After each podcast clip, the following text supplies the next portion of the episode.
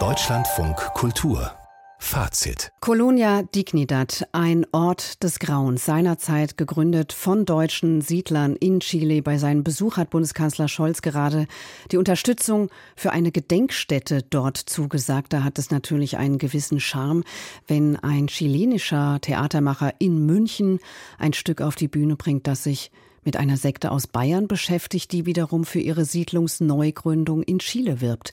Dieser Mann heißt Guillermo Calderon und bei der Uraufführung am Residenztheater war für uns Christoph Leibold. Herr Leibold, das Stück heißt Bavaria. War es also so ein Bayernabend? Ja, sagen wir so, das Bayern-Klischee wird vielleicht mal kurz hörbar immer wieder. Es gibt immer wieder zwischendurch ein Jodeln aus dem Off, was so wie so eine Verlockung einerseits der Heimat ist oder aber so der Warnton, der alle erinnert an äh, heimattümelnde Enge, der man entfliehen will. Denn das Stück handelt, Sie haben es erwähnt, von Frauen, die einen Chor bilden und als Gruppe gemeinsam auswandern wollen. Übrigens nicht nach Chile, sondern nach Paraguay. Chile kommt dann auch noch ins Spiel. Ähm, sie suchen Natur, sie suchen Reinheit, Religionsfreiheit. Sie sind Impfgegnerinnen und sie sind auch ähm, friedensbewegt bewegt. Ich will eigentlich nur eine Sache wirklich sagen und das ist folgendes. Keine Atombombe wird jemals dort landen. Keine Druckwelle wird so weit reichen. Da drüben, da ist Hoffnung. Warum können wir nicht da wieder bei Null anfangen? Also sie träumen vom Neuanfang, sie tragen äh, selbstgestricktes oder leinenlastige Gewänder mit Ethnomustern, die passen auch zu den gemusterten Sitzkissen, die überall rumliegen. Also es ist eine Bühne, auf der herrscht sehr schwerer Esoterikalarm. Diese Frauen haben offenkundig fleißig im eine Weltladen geshoppt, äh, Salzsteinlampen und was nicht noch alles dazugehört, was so rumsteht. Also eher als mit dem Bayern-Klischee spielt mhm. Calderon und seine Ausstatterin Sophia Silvester Röpke eigentlich mit Esoterik-Klischees. Okay. Und es gibt also diesen Chor, einen Teil haben wir da gerade gehört. Äh, welche Funktion hat der? Also das Wort Atombombe tauchte da auf. Hat das also möglicherweise auch ganz aktuelle Bezüge? Die Lieder eigentlich nicht. Es steht auch ein Klavier rum und darum wird sich einfach versammelt und der Chor, also dieses sechsköpfige Frauenensemble, die singen dann eigentlich ähm, eher friedvolles, ja, Volkslieder, bayerische oder deutsche, kein schöner Land zum Beispiel, aber auch südamerikanisches Liedgut.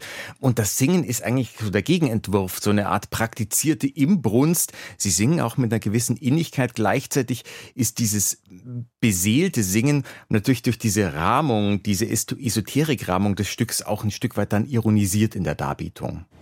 Sommer auf bei Land gesessen, bis die Vögel anquirlt, was schon längst übers Berge,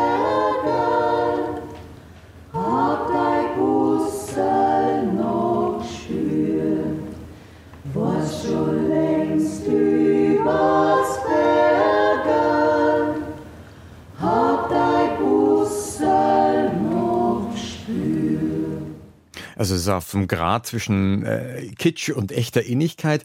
Und aber es ist immer harmonisch, wie die Gruppe singt. Ähm, aber die Gruppe an sich ist nicht so harmonisch. Äh, das ist eher der Kontrast, die Harmonie zu den Verwerfungen. Ähm, die haben nämlich eine von sich, Carola, zum Scouten geschickt nach Paraguay, ein Stück Land zu suchen für den Neuanfang. Und währenddessen sind bei einigen daheimgebliebenen so Zweifel an der Auswanderung aufgewacht. Und als hätte Carola das geahnt, hat sie eine deutschstämmige Paraguayanerin mitgebracht, Franka, die die anderen überzeugen soll, wie toll es da ist. Und aber in dem Streit darüber wird dieser sehr auf Achtsamkeit bedachte Ton dann auch sehr schnell aggressiv. Und das finde ich sehr schön beobachtet äh, von Calderon. Wir haben es so mit durchaus vertrauten Charakteren zu tun, die eigentlich gleich, eigentlich immer so von Weltrettung reden, aber eigentlich Selbstverwirklichung meinen und dann sehr schnell piesepampelig werden, äh, wenn sie nicht recht bekommen.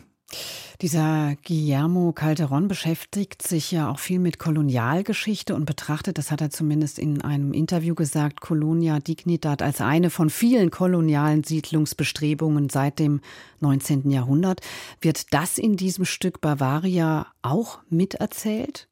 Ja, auf alle Fälle, weil diese Idee des Neuanfangs ganz woanders in der Welt, von der die Frauen fantasieren, da gibt's eben eine Blaupause in dieser Geschichte deutscher Auswanderung von Südamerika. Sie haben jetzt ein Beispiel genannt und das ging in mehreren Schüben äh, und eigentlich immer damit einher auch, dass diese äh, vermeintlich neu zu besiedelnden Länder ja schon bewohnt waren, ja und Neuanfang immer bedeutet auch hat äh, Verdrängung von anderen und dieses historische wird eigentlich mehr so en passant, äh, en passant in die Diskussion eingespeist ähm, weil der Plot dann auch überraschende Wendungen nimmt, insbesondere was diese Figur Franca betrifft, die dann doch nicht deutschstämmige Paraguayanerin ist, sondern Chilenin. Und dann kommt diese Geschichte mit rein.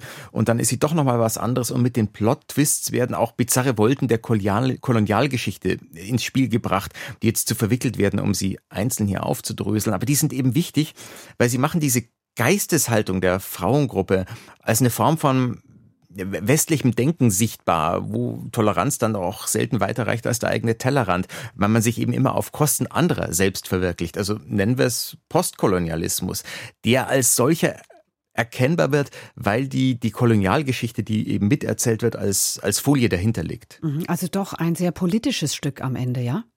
Das unbedingt und am ähm, Schluss wird's dann auch noch sehr bizarr. Also dann geht's dann tatsächlich nach Paraguay ähm, und da legt Calderon dann nochmal so eine Schippe Aberwitz drauf, das hat mir sehr gut gefallen. Ähm, die kommen äh, vor, die stehen in Paraguay vor einem überdimensionalen Kaiman oder Krokodil, die gibt's wohl tatsächlich in Paraguay.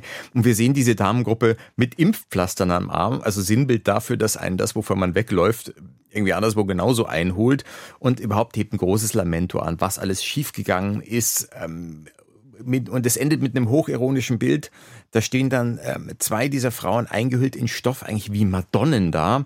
Nur ist das Tuch nicht so schön taubenblau, sondern die Bayernfahne. Also da wird eine Ikonografie zitiert und irgendwo auch ironisiert auf eine Weise, die ich erstmal gar nicht so schnell ausdeuten kann. Das ist auch gar nicht mehr so konkret politisch, aber wo sofort verschiedenste Assoziationen geweckt werden und mit einem losmarschieren.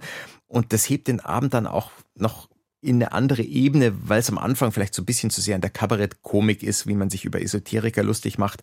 Und dann wird es einfach schillender und auch politischer. Bavaria von Guillermo Calderon. Christoph Leibold war für Fazit bei der Uraufführung am Residenztheater München und die nächste Vorstellung ist am 13. März.